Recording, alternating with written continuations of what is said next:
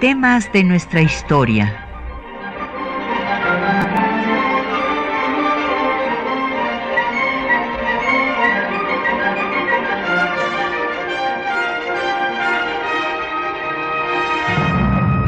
Un espacio que difunde el conocimiento del pasado para comprender nuestro presente. Programa a cargo de la maestra Patricia Galeana.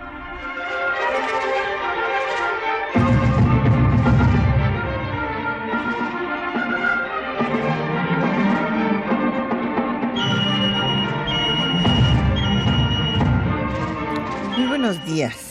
Pues el próximo 18 de marzo estaremos conmemorando un año más de la expropiación petrolera y hoy le vamos a dedicar el tema a todo este proceso que es un proceso muy largo, muy complejo, que se da desde la independencia y que se va a recrudecer en el tiempo de la Revolución Mexicana y que pues va a ser solucionado con la expropiación por el general Lázaro Cárdenas.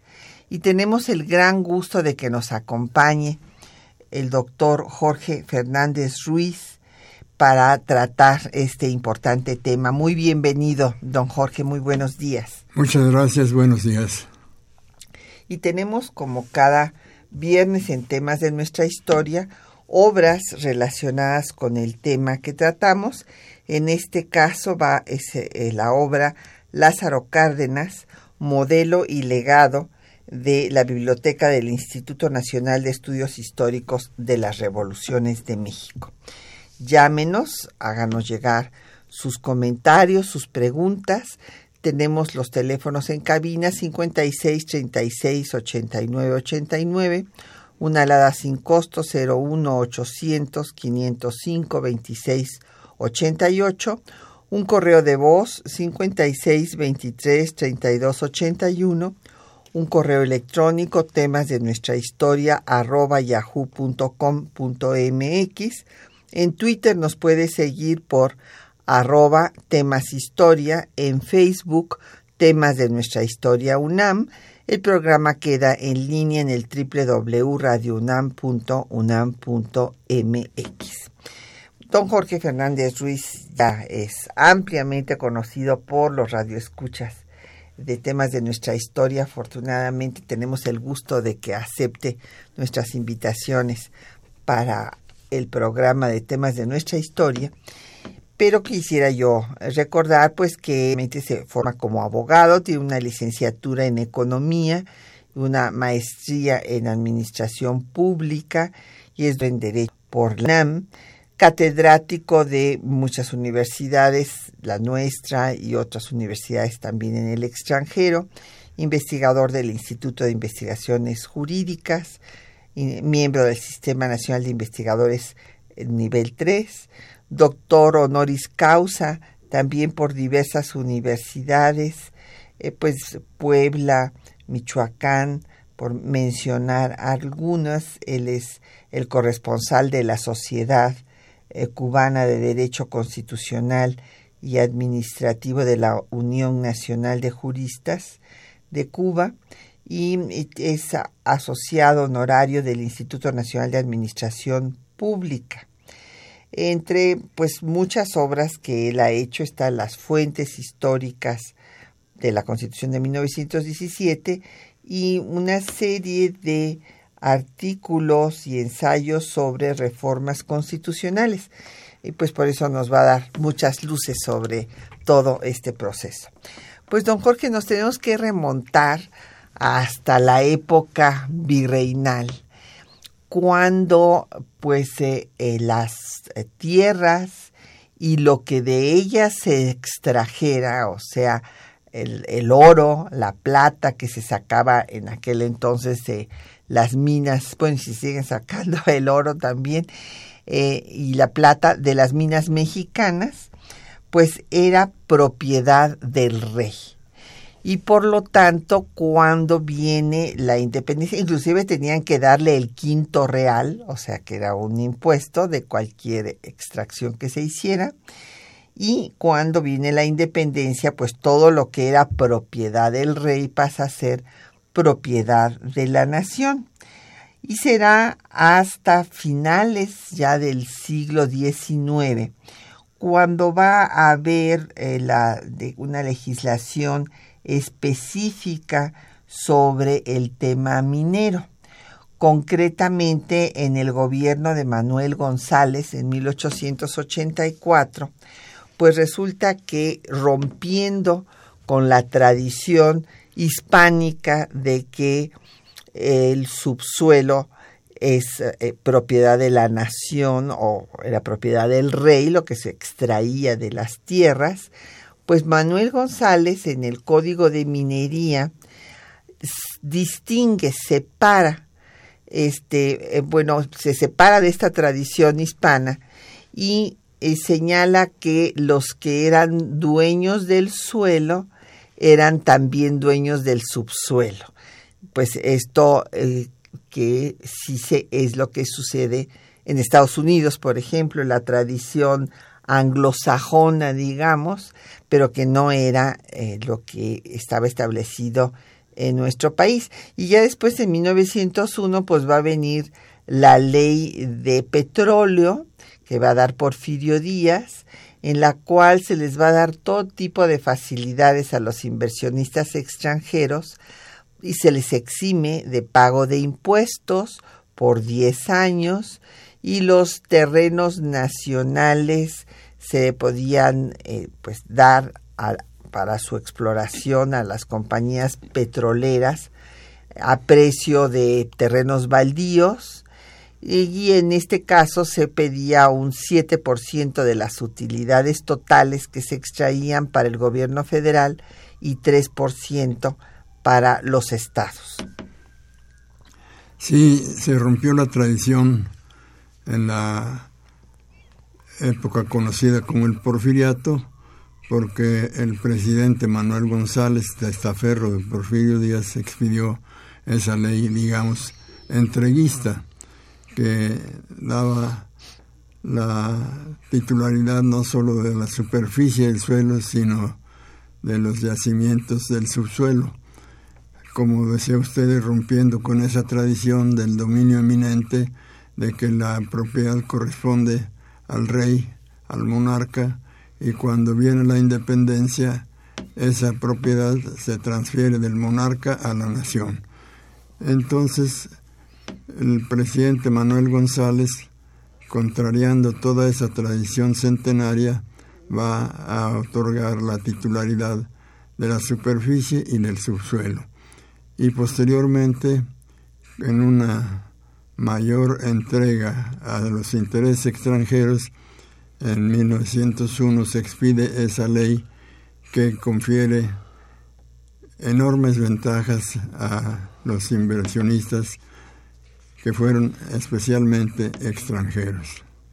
Así es, entonces vendrán pues fuertes eh, capitales como el de Pearson, que era inglés, y también después compañías americanas, como una de California, en Estados Unidos, y a Pearson además se le ocurre fundar la compañía El Águila, donde invita pues a la crema del porfirismo, de la dictadura porfirista, como por ejemplo al gobernador del Distrito Federal, Guillermo Landa y Escandón, uno de los más ricos porfiristas, al gobernador de Chihuahua, Enrique Krill, al presidente de los ferrocarriles, Pablo Macedo, a Fernando Pimentel, y bueno, con esto se le daba apariencia de que era también una empresa mexicana.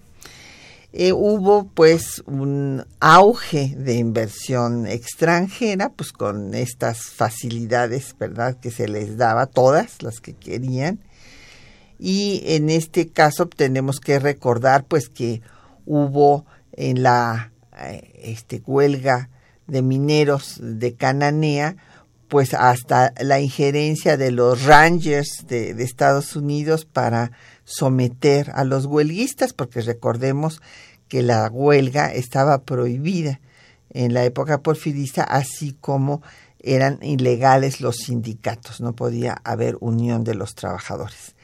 Viene la revolución y entonces Madero va a, cuando llegue a ser ya presidente constitucional, va a decretar un impuesto de 20 centavos por tonelada de crudo. Y esto hacía que se obligara además a las compañías petroleras a registrar cuántos barriles sacaban, cosa que pues no se había hecho antes. Esto causó un gran disgusto de estas compañías y eh, las compañías estadounidenses pues apelaron a su gobierno para que las defendiera. Y entonces es cuando viene pues eh, la injerencia de Henry Lane Wilson, embajador de Estados Unidos, apoyando a estas empresas y obligando a Madero, que después pensaba aumentar estos 20 centavos, a que aplazara este aumento. Y bueno, ya sabemos que vino la campaña de desprestigio en contra del presidente Madero, tachándolo de que era un incompetente, que no podía gobernar y pues en la propia embajada de Estados Unidos se da el pacto entre los contrarrevolucionarios, el sobrino del dictador Félix Díaz y Victoriano Huerta para derrocar a Madero. Eh, Madero no solamente es derrocado de su gobierno, sino que es asesinado junto con eh, el vicepresidente Pino Suárez. Y viene pues la etapa de la usurpación huertista, en la que originalmente, bueno, pues Huerta creía que iba a contar con el apoyo de Estados Unidos. Pero en Estados Unidos hay un cambio de gobierno cambia el gobierno de Taft, que era el que había mandado a Henry Lane Wilson, y entra Woodrow Wilson a la presidencia y eh, Wilson, presidente, no eh, reconoce al gobierno de Huerta, pues por la forma en la que había llegado al poder, aunque hubiera llegado al poder con el apoyo de su embajador mismo, pues eh, ante el mundo él desaprueba tal situación y vienen, eh, pues viene el incidente que recordamos en Tampico de unos marinos estadounidenses que se bajan a cargar gasolina sin autorización al puerto, son aprendidos un par de horas, después se les libera y entonces Estados Unidos exige que se salude a la bandera norteamericana y el ejército se rehúsa, el ejército mexicano se rehúsa a hacerlo y después de esto viene la, el bombardeo y desembarco en Veracruz. Este desembarco se da sobre texto del incidente sin importancia de Tampico, pero también en el fondo lo que Wilson eh, argumenta es que iba a llegarle armamento a Victoriano Huerta, enviado por los alemanes en el barco Ipiranga, el mismo que trajo y se llevó después el cuerpo de Maximiliano. Entonces esto hace que eh, pues venga una situación muy difícil entre las relaciones entre los dos países porque Huerta aprovecha esto para engrosar sus filas, llama a la defensa del país y va a los voluntarios que se eh, enrolan para defender de la invasión estadounidense. Eh, van a ser enviados a combatir a los revolucionarios. Estos hechos hacen que haya, pues, que renuncien a estar en el ejército huertista.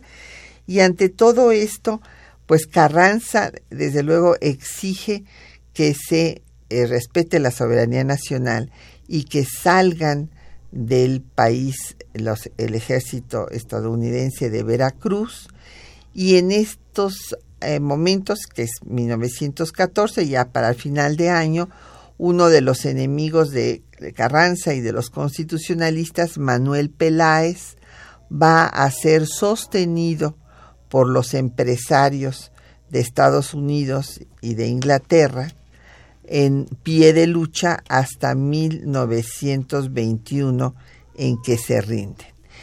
Eh, todo esto en el escenario pues de la guerra mundial que estalla en Europa. Primero es una guerra europea en 1914 y que eh, pues ante esto se solicita que haya una eh, pues intervención de Estados Unidos. Se pide que inclusive las compañías petroleras querían que invadieran al territorio mexicano, así como lo habían hecho ya con Veracruz, que avanzaran y que controlaran al país, pero Woodrow Wilson pues toma las cosas con calma porque hay una situación muy compleja internacional y con la situación de Alemania y demás. Entonces, pues vamos a eh, vamos a hacer una pausa para escuchar un poco de música y vamos a escuchar en este caso el corrido del 18 de marzo con Gavino Palomeras.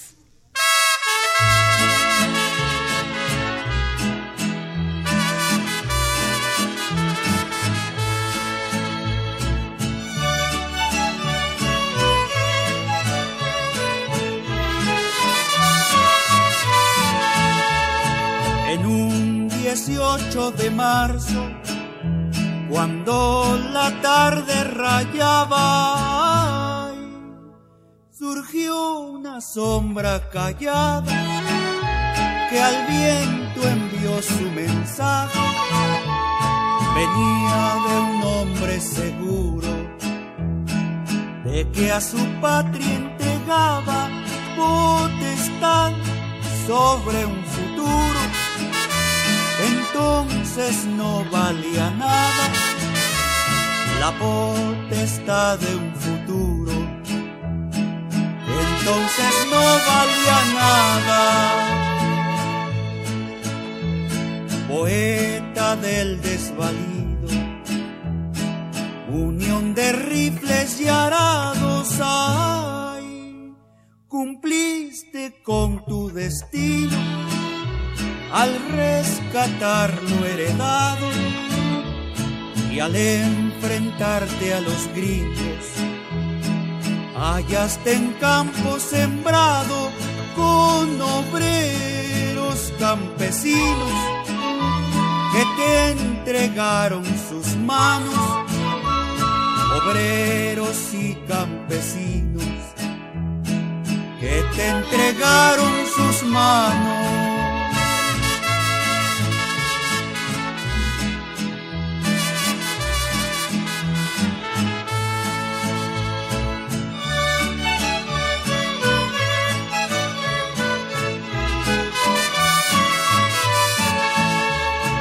Doy las gracias, hermano, porque le diste a mi gente ay, confianza en un presidente y amor al hombre del campo. Dejaste rojos claveles por el sendero olvidados los que con tu sol florecen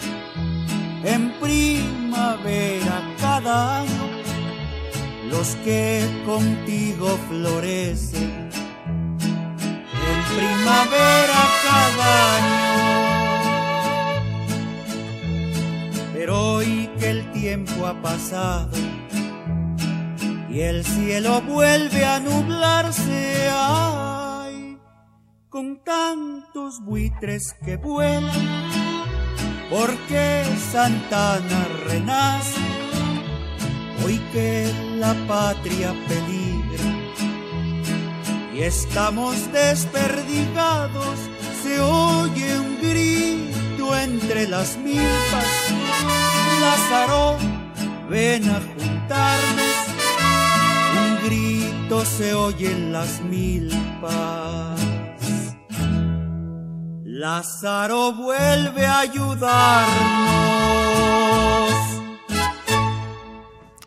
Bueno, pues ya nos han llegado una serie de preguntas y comentarios. Doña Rosario Velázquez eh, de Linda Vista dice que por qué digo Estados Unidos y no los Estados Unidos. Bueno, así como hablamos de México y bueno, el nombre completo de México es Estados Unidos mexicanos, pero pues nunca decimos eso, hablamos de México como nuestro país, hablamos de Estados Unidos como un país. Eh, no creo precisamente que sea una incorrección, doña Rosario, creo que se puede usar de las dos formas. Alberto Mújica Aguilera, que qué libro recomiendo para el tema de la expropiación petrolera, pues el que estamos dando, donde está todo el proceso de por qué se llega a la expropiación. Don Aurelio García de Tlanepantla, eh, que es amigo del maestro Ruiz. Ah, pues muchas gracias. Eh, déjeme, aquí le, le, digo Aurelio García de Tlanepantla, que le manda saludos. Ah, muchas gracias. Y eh, por otra parte, que qué opinamos de la falta de recursos que hay para el para el petróleo, bueno, pues nos ha hecho falta hacer refinerías, evidentemente, ¿verdad? Ahorita tenemos el problema de la gasolina y también nos dice que si podíamos recuperar la soberanía del petróleo. No, bueno, la soberanía del petróleo no la hemos perdido. O sea, esto creo que es importante recalcarlo. La última reforma constitucional lo que permite es nuevamente que se puedan dar concesiones de exploración como había se había permitido en la Constitución de 17 original en el artículo 27 y este que se eh, cambia con la expropiación petrolera, pero concesiones se podían dar originalmente. Sí, a, raíz de la expropiación petrolera se hizo una reforma al artículo 27 constitucional que en su versión original permitía otorgar concesiones para la exploración y explotación de los hidrocarburos. Así es. Eh, don Efren Martínez dice que cuál fue el fondo de la expropiación petrolera. Bueno, pues el fondo es toda esta actitud que ahorita vamos a ver de rebeldía, don Efren, de las compañías petroleras que no aceptaban la legislación mexicana y que, eh, pues no solo eso, sino los, el laudo de la Suprema Corte de Justicia de la Nación, eh, porque se va a organizar el sindicato de los trabajadores de las eh, compañías petroleras este sindicato único va a presentar una propuesta de contrato colectivo de trabajo a las compañías. Las compañías no lo aceptan, eh, se amparan y entonces eh, pues los trabajadores envían su solicitud a la, a la Junta de Conciliación y Arbitraje que los apoya y el laudo de la corte es le da la razón a los trabajadores y dice a las compañías petroleras que tienen que pagar el aumento salarial que ellos pedían porque se habían puesto en huelga y este pues las compañías se rehusan a, hacerlo y ante esto pues viene la expropiación. En el fondo de este problema se advierte la soberbia de las compañías petroleras, las llamadas siete hermanas que controlaban la exploración, extracción y explotación mundial del petróleo. Estaban acostumbradas a hacer lo que les venía en gana y no quisieron someterse al orden jurídico mexicano y no acataron las resoluciones del era el primero de las juntas laborales, de las juntas de conciliación y arbitraje y después del Poder Judicial de la Federación. De suerte que esto va a hacer que el presidente de la República, a la sazón Lázaro Cárdenas, en ejercicio de la soberanía nacional, la someta. Si no cumplen, están en plan de rebeldía, hay que expropiar estas empresas que están explotando la riqueza nacional sin ningún límite y que habían cometido una serie tremenda de tropelías apoderándose de terrenos de manera ilegal con base en fuerzas paramilitares, en guardias blancas como les llamaban, y que cometieron gran número de asesinatos para apoderarse de las tierras en donde se encontraban los yacimientos petroleros. Esto es en rigor el fondo que da origen a la expropiación petrolera, una situación al margen de la ley que va a corregir el presidente Lázaro Cárdenas. Así es, y aquí nos dice don Efrén Martínez que cuál fue el beneficio. Bueno, pues fue muy importante porque se hizo respetar eh, la soberanía nacional, eh, la legislación de nuestro país y que estas empresas, al ser expropiadas, pues todo ello pasó a propiedad de la nación, todas sus, sus este, empresas, su infraestructura, etcétera. Y desde luego un beneficio económico enorme. Prueba de ello lo da la situación de que los ingresos fiscales en más de la tercera parte durante largas décadas tuvieron el origen del petróleo de suerte que las utilidades que tenían las empresas extranjeras se convirtieron en ingresos para el país. Así es. Y también eh, nos pregunta eh, el cambio David Casas Romero de Venustiano Carranza que se da con la nueva legislación. Bueno, pues con la reforma, última reforma al artículo 27 constitucional, se permite al gobierno mexicano dar concesiones a compañías eh, que vengan a hacer estas exploraciones para las cuales no se tiene el equipo aquí para hacerlas. Esa eh, posibilidad existía antes de la expropiación petrolera. Además, hay una situación que es el fenómeno de la globalización conforme al cual los países tienden a uniformar sus legislaciones, incluso en materia económica, de suerte que la figura de la concesión de los recursos del dominio público está presente en esta globalización, que lo mismo existe en Venezuela que en Noruega, que en los países petroleros en general de suerte que es el empuje de esta globalización el que viene a dar impulso a regresar al régimen de concesión. Pues vamos a hacer una pausa, vamos a escuchar el discurso del presidente Lázaro Cárdenas la noche del 18 de marzo de 1938.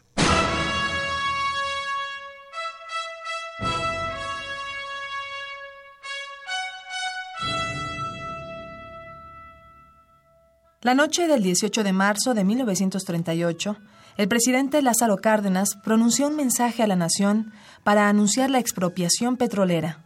Escuchemos. La actitud asumida por las compañías petroleras, negándose a obedecer el mandato de la justicia nacional, que las condenó a pagar a sus obreros el monto de la demanda económica que las propias empresas llevaron a los tribunales judiciales, impone al Ejecutivo de la Unión el deber de buscar en los recursos de nuestra legislación un medio eficaz que evite definitivamente que los fallos de la justicia se nulifiquen o pretendan nulificarse por la sola voluntad de las partes o de alguna de ellas mediante una simple declaratoria de insolvencia. Un acto semejante establecería las bases de procedimientos posteriores a que apelarían las industrias si pudieran maniobrar impunemente para no cumplir con sus obligaciones ni reparar los daños. En estas condiciones, no será suficiente conseguir los procedimientos de ejecución de sentencia que señalan nuestras leyes, pues el embargo sobre la producción o el de las propias instalaciones, y aun el de los fondos petroleros, alargarían una situación que por decoro debe resolverse. El poder público se vería asediado por los intereses sociales de la nación, que sería la más afectada, pues una producción insuficiente de combustible tendría que ocasionar una situación de crisis incompatible no solo con nuestro progreso, sino con la paz misma de la nación. Paralizaría la vida bancaria, la vida comercial, las obras públicas que son de interés general se harían poco menos que imposibles y la existencia del propio gobierno se pondría en grave peligro, produciéndose el caos.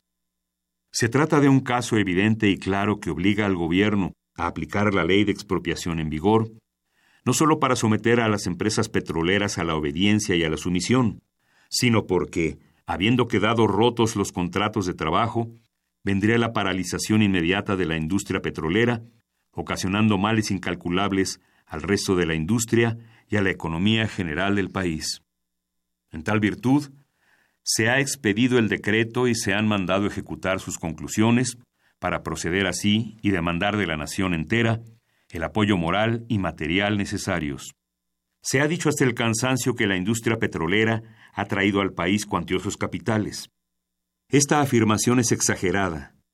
Han gozado durante muchos años de grandes privilegios para su desarrollo y expansión, de franquicias aduanales, de exenciones fiscales y de prerrogativas innumerables, unidos a la prodigiosa potencialidad de los mantos petrolíferos que la nación les concesionó, muchas veces contra su voluntad y contra el derecho público.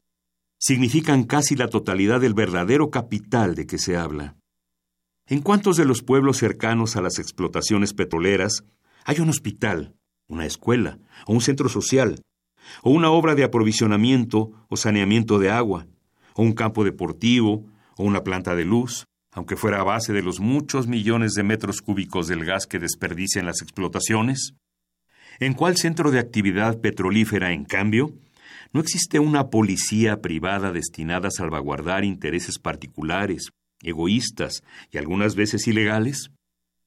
Hay muchas historias de atropellos, de abusos y de asesinatos, siempre en beneficio de las empresas. Confort para el personal extranjero.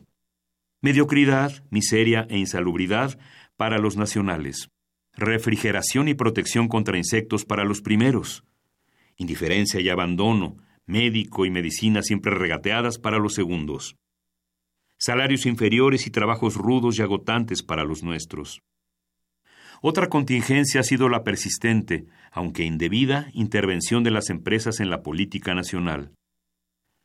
Nadie ignora cómo han alentado, casi sin disimulos, ambiciones de descontentos contra el régimen del país cada vez que ven afectados sus negocios. Es por lo tanto ineludible dictar una medida definitiva y legal para acabar con este estado de cosas permanente en el que el país se debate sintiendo frenado su progreso industrial. Pido a la nación entera un respaldo moral y material suficiente para llevar a cabo una resolución tan justificada, tan trascendente y tan indispensable. El Gobierno ha tomado ya las medidas convenientes para que no disminuyan las actividades constructivas que se realizan en toda la República, y para ello pido al pueblo confianza plena y respaldo absoluto en las disposiciones que el propio Gobierno tuviere que dictar. Sin embargo, si fuere necesario, haremos el sacrificio de todas las actividades para afrontar los compromisos económicos que la aplicación de la ley de expropiación sobre intereses tan vastos nos demanda, y aunque el subsuelo mismo de la patria nos dará cuantiosos recursos económicos para saldar el compromiso, debemos aceptar que nuestra economía individual sufra también los indispensables reajustes, llegándose, si el Banco de México lo juzga necesario, hasta la modificación del tipo actual de cambio de nuestra moneda. Es preciso que todos los sectores de la nación y que cada uno de los ciudadanos desarrollen a partir de este momento una mayor actividad para crear nuevos recursos que vengan a revelar cómo el espíritu de nuestro pueblo es capaz de salvar la economía del país por el propio esfuerzo de sus ciudadanos. Nuestra explotación petrolífera no se apartará un solo ápice de la solidaridad moral que nuestro país mantiene con las naciones de tendencia democrática y a quienes deseamos asegurar que la expropiación decretada solo se dirige a eliminar obstáculos de grupos que no sienten la necesidad evolucionista de los pueblos, ni les dolería ser ellos mismos quienes entregaran el petróleo mexicano al mejor postor, sin tomar en cuenta las consecuencias que tienen que reportar las masas populares y las naciones en conflicto.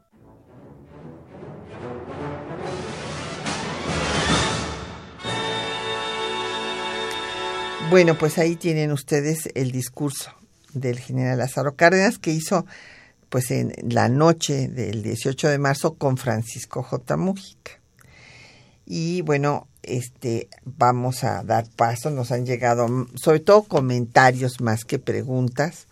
Don David Gómez eh, de la Álvaro Obregón dice que la situación que vivimos hoy es similar a la que se vivió con Madero donde las empresas se quedaban con los recursos del país. Bueno, todavía no tenemos este, esa situación, afortunadamente, pero bueno, tampoco podemos saber cómo se van a desenvolver las cosas. Hay una crisis en, todos aspectos con este señor gobernante que hay en Estados Unidos, pues todo, todo puede pasar. Eh, doña Leticia Mares, me parece que es Mares Nava. Discúlpeme, doña Leticia, si no estoy diciendo bien su apellido, pero no entiendo aquí lo que me escribieron. Eh, de Cuautitlán Izcalli, nos dice que si es posible revertir eh, las eh, reformas que se han hecho ahora y este si bien las circunstancias de hoy, eh, ella misma lo reconoce, tiene usted toda la razón, son distintas a las vividas en otros momentos. Sí, ciertamente eh, se puede cambiar, o sea, nada es para siempre. Históricamente hemos visto que la Constitución, como el orden jurídico mexicano en general, es un orden dinámico, cambiante, y que en ocasiones tiene una orientación y luego es sustituido por otro criterio distinto, de suerte que no podemos hablar de que sea una constitución pétrea que nunca más se vuelva a reformar o a revertir. Así es. Don José Guadalupe Medina considera que, que con eh, pues las políticas neoliberales se ha entregado a los extranjeros la riqueza de México. Bueno, ahorita justo es, una paradoja, pero en las políticas eh, neoliberales de libre comercio están siendo cuestionadas por el señor Trump, por ejemplo. Entonces es increíble, pero estamos viendo que China está apoyando el libre comercio y que ahora el señor Trump está en contra del libre comercio. Cambiaron los papeles. Sí. Eh, don Agustín Mondragón eh, considera que eh, pues nuestro país, como otros países del mundo, ante todo este proceso de globalización, pues ha perdido soberanía y el tema del gobierno, eh, considera que el gobierno de Estados Unidos es el desideratum. Bueno, pues para algunos, eh, justo el que haya un señor como Trump en Estados Unidos es el fin de la hegemonía de Estados Unidos. En fin, todavía estamos apenas eh, empezando, no sabemos qué, qué va a pasar, si este gobierno va a terminar o va a venir un impeachment, en fin. Agradecemos a Harsadevi que nos mande saludar en tweet y em, creo que es importante ver eh, los, lo acontecido entre el gobierno de Carranza y el gobierno de Cárdenas, porque esto nos da más luces para entender el por qué se da la expropiación. Hay que recordar que Carranza pues eh, tuvo todas las presiones diplomáticas que ya sabemos, eh, de Estados Unidos y no solo diplomáticas, sino militares. No solamente habían tomado el puerto de Veracruz y lo ocuparon por siete meses, sino que mandaron a la expedición punitiva que estuvo en nuestro país 11 meses. Los últimos efectivos salieron el 5 de febrero. Apoyó a sus eh, compañías petroleras y este eh, impidió que Carranza pudiera dar la ley reglamentaria del artículo 27 constitucional. Eh, y hubo un senador de Estados Unidos, Albert Fall, que propuso no solamente desconocer al gobierno de México hasta que no se derogara todos los artículos que consideraban que afectaban a Estados Unidos, como el 27, el 33, etcétera, sino que querían la ocupación militar del país. Hubo también la idea de crear una república independiente eh, constituida con los territorios de Baja California, la península de Baja California y todos los estados del norte del país. Chihuahua, Coahuila, Nuevo León, Sonora, Tamaulipas, hasta el norte de Veracruz. Entonces, bueno, como ustedes ven, la situación fue realmente muy difícil.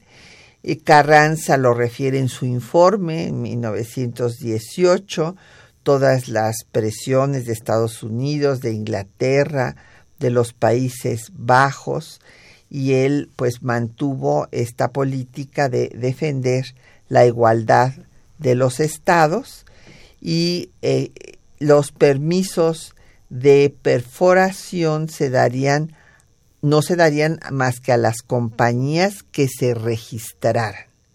Se mantuvo firme en este punto y exigió que eh, tuvieran títulos de propiedad que y las eh, bueno ante todo esto desde luego las empresas se volvieron a amparar la Suprema Corte de bueno a, tratar de ampararse porque pues el amparo no se les dio eh, la Suprema Corte de Justicia de la Nación se los negó y pues insistió Carranza en que quienes quisieran hacer exploraciones además deberían de pagar un impuesto del 20% de sus utilidades y que eh, el permiso de exploración cesaría a los 10 años y que no tenían por qué acudir a eh, una protección diplomática porque era un asunto de los particulares que tenían que acatar, esa fue la bandera de Carranza todo el tiempo, que tenían que acatar la legislación mexicana, que fue lo que no hicieron con, eh, Cárdenas. Y precisamente por eso pues vino la expropiación. Después, como recordarán ustedes, vino eh, la rebelión de Agua Prieta, eh, derrocaron, bueno, no lo derrocaron, pero pues lo mataron a Carranza cuando estaba a punto de terminar ya su gobierno en 1920. vino el interinato de Adolfo de la Huerta, en la presidencia y Estados Unidos, para reconocerlo, inmediatamente exigió que se derogara eh, el decreto petrolero de Carranza y el artículo 27. Em, Adolfo de la Huerta no derogó nada, pero en 1921 eh, la Suprema Corte concedió el primer amparo a una compañía estadounidense de Texas porque eh, el argumento pues era que las leyes no podían ser retroactivas. Entonces su argumento de estas personas era que eh, la constitución eh, se había promulgado en 1917, había entrado en vigor el primero de mayo de 17, pero debería aplicarse de ese momento en adelante y no en forma retroactiva.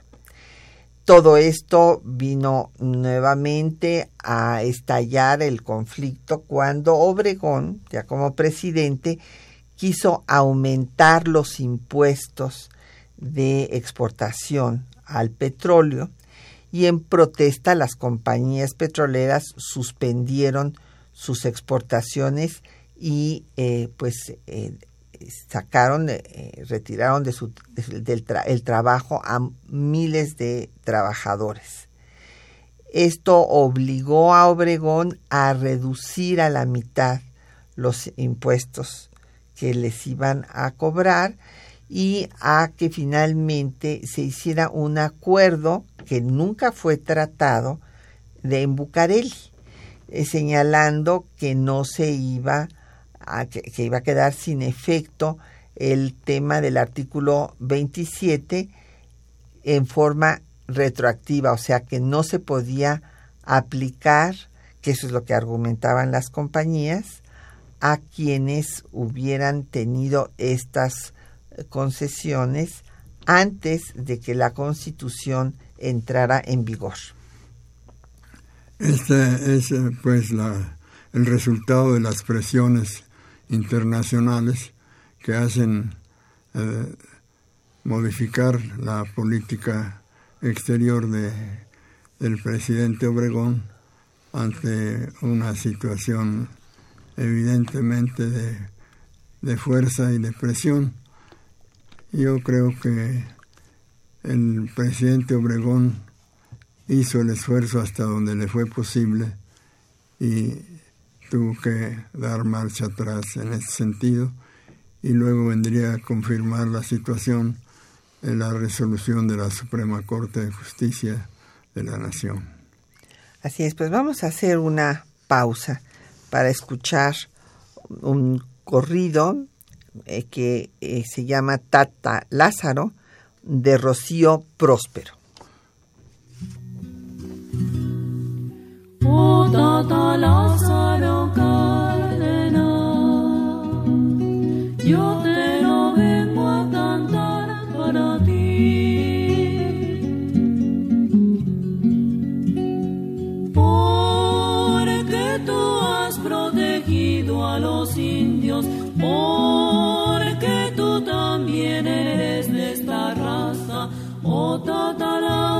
Oh Tata cómo te quiere esta tierra donde nací.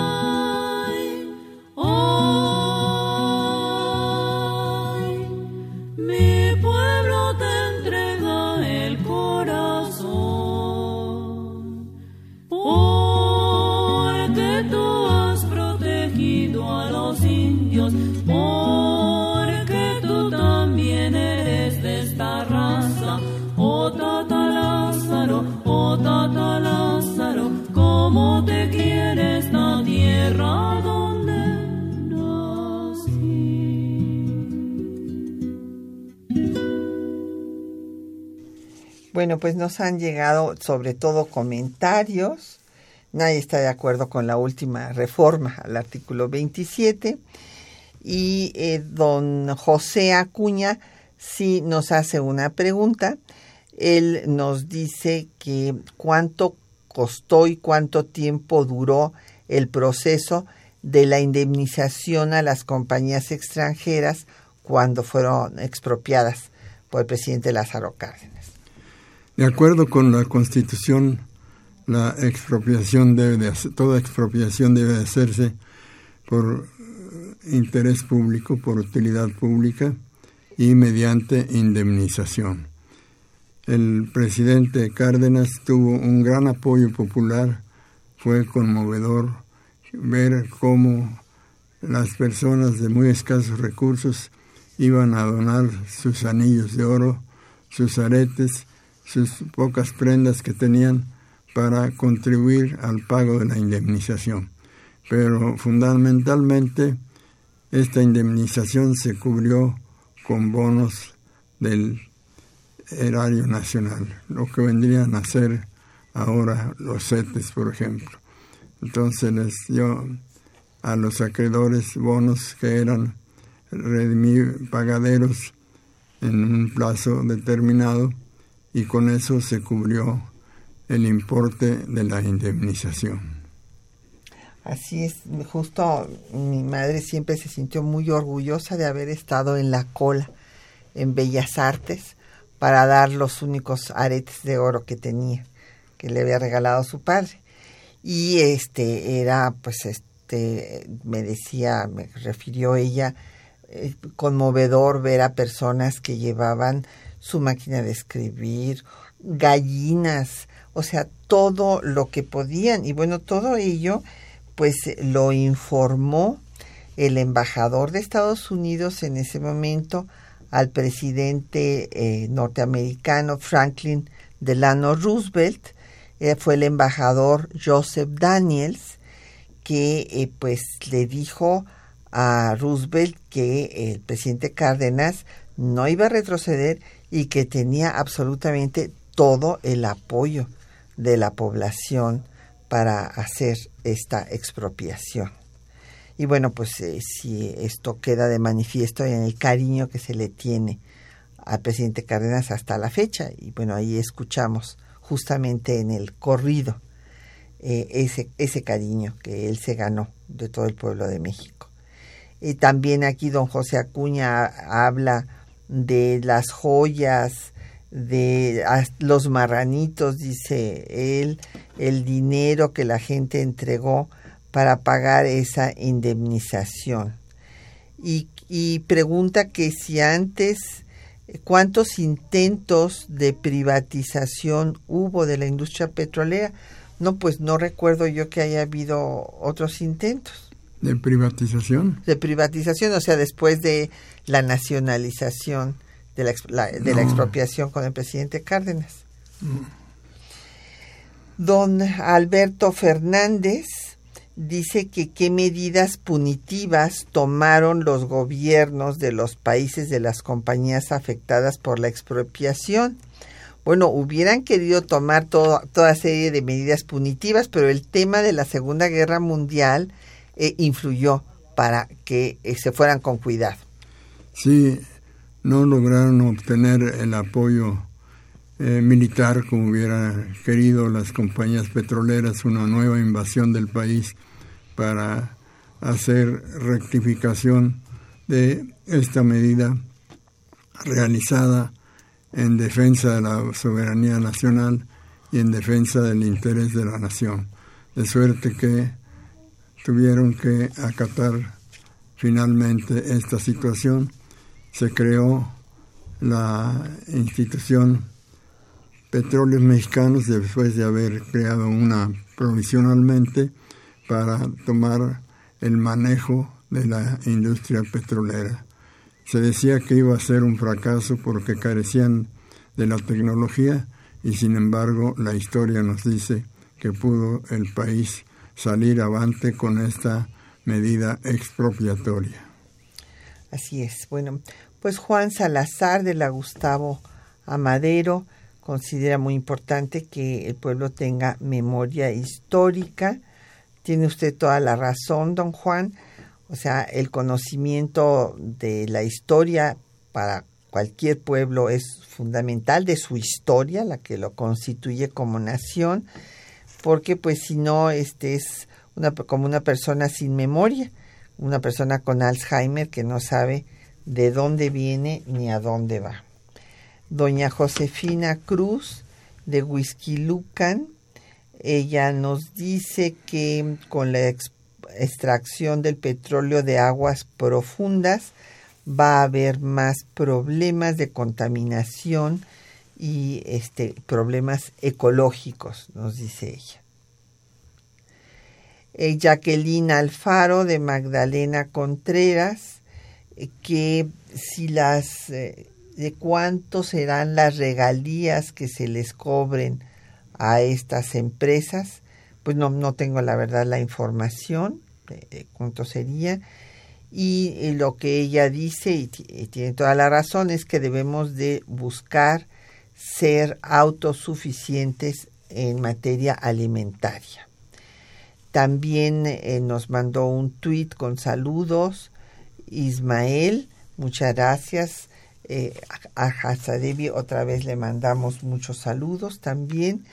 Eh, Rafael del Valle, de la Miguel Hidalgo y Ángeles Rocha de Cuautitlán también están manifestándose en contra de que se vuelva a haber establecido las concesiones. Y bueno, nada más me faltó hablar de lo sucedido en el gobierno de Calles, que, pues es el antecedente para entender lo que pasa después en el gobierno del presidente Lázaro Cárdenas.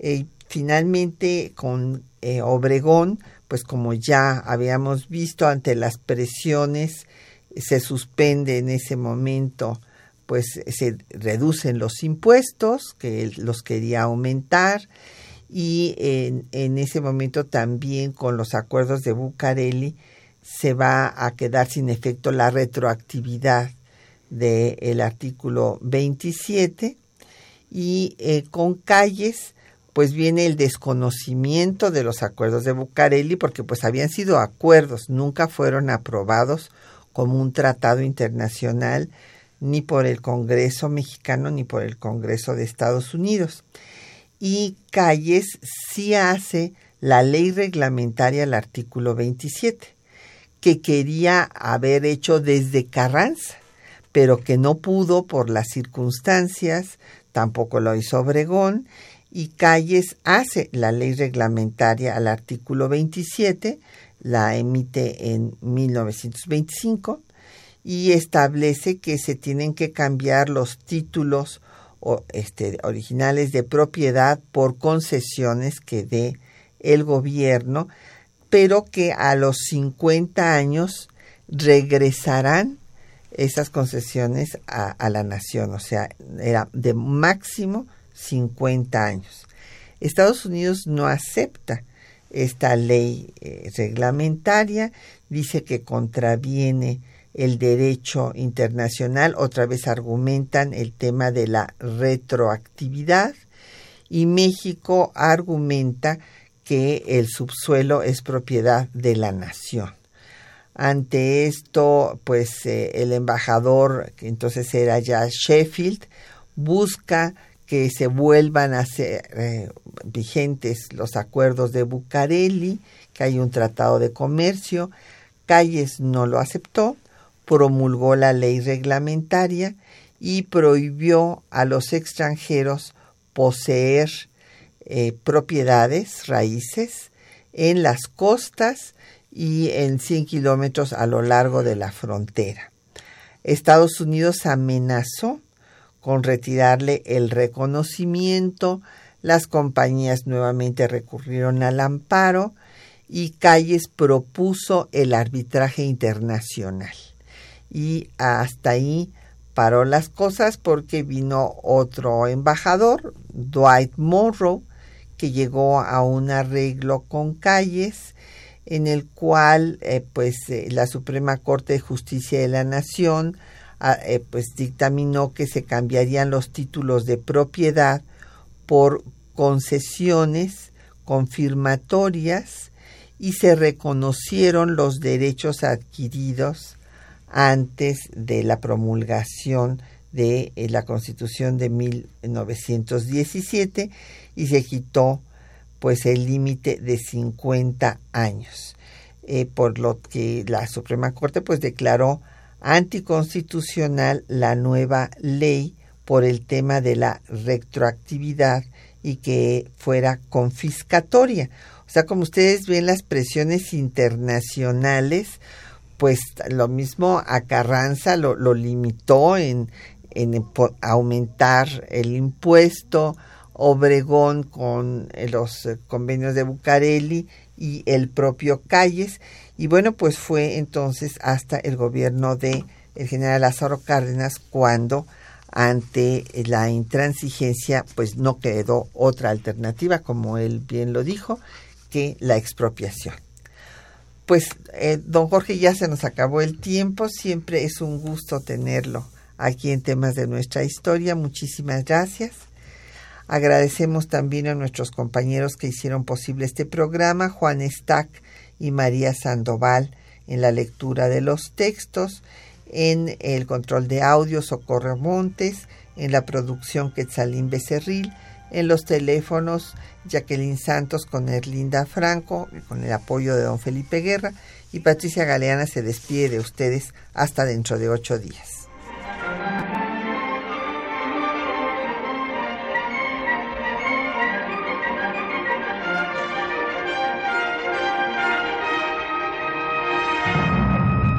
un espacio que difunde el conocimiento del pasado para comprender nuestro presente. Programa a cargo de la maestra Patricia Galeana.